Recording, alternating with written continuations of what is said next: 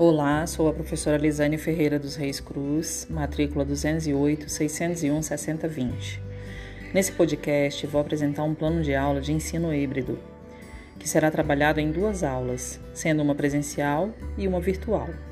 A aula é referente ao componente curricular Língua Portuguesa e o tema é Rodas de Leitura Cordel, cujas aulas serão ministradas nas turmas do terceiro ano do Ensino Fundamental 1. As atividades serão realizadas da seguinte forma: remotamente, através de um podcast contendo o texto a ser trabalhado e as questões a serem respondidas acerca do texto. Ao iniciar, vou explicar o que é cordel.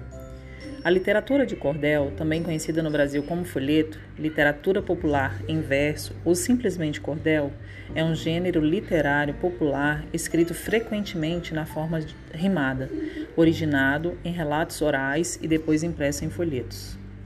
Presencialmente, faremos uma roda de leitura na qual cada aluno lerá uma parte do texto.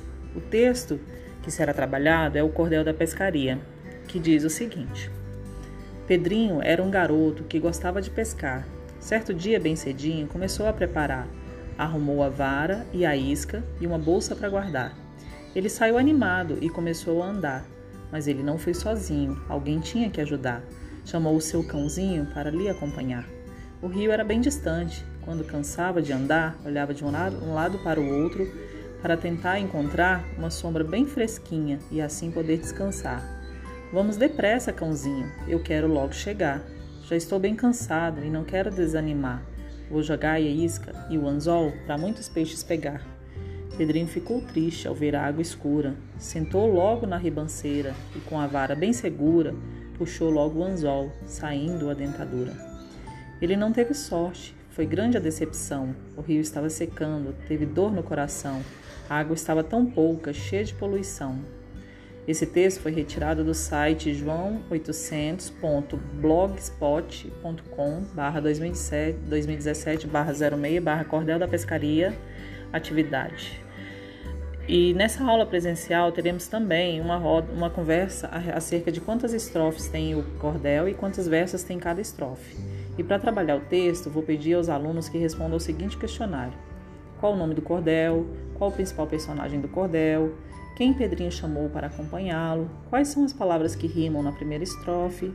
Na estrofe 5, quais são as palavras que rimam com escura? Qual foi a grande decepção de Pedrinho? E ao final vou pedir que façam um desenho da estrofe que mais gostou. A avaliação acontecerá no decorrer do processo de ensino e de aprendizagem, observando a participação dos alunos nas aulas, bem como na realização e entrega das tarefas. Espero que tenham gostado da proposta desse plano de aula híbrida.